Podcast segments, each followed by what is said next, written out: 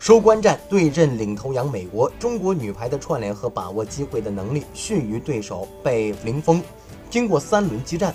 二零一八年世界女排联赛中国江门站的较量全部结束，中国队一胜两负，获得本站季军。主教练郎平认为，对阵世界强队，快速方面中国队短板不是短时间能弥补的，而目前右翼组合已经是中国最强。自二零零六年世锦赛三比一获胜后。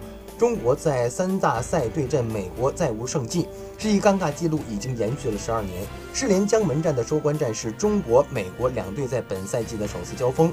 面对球风相克的劲敌，中国女排虽被零封，但三局争夺状态逐局走高，后两局表现出了较强的抵抗力。中国网口实力有提升，美国依然全面快速，两队在东京周期还将面临多次对抗。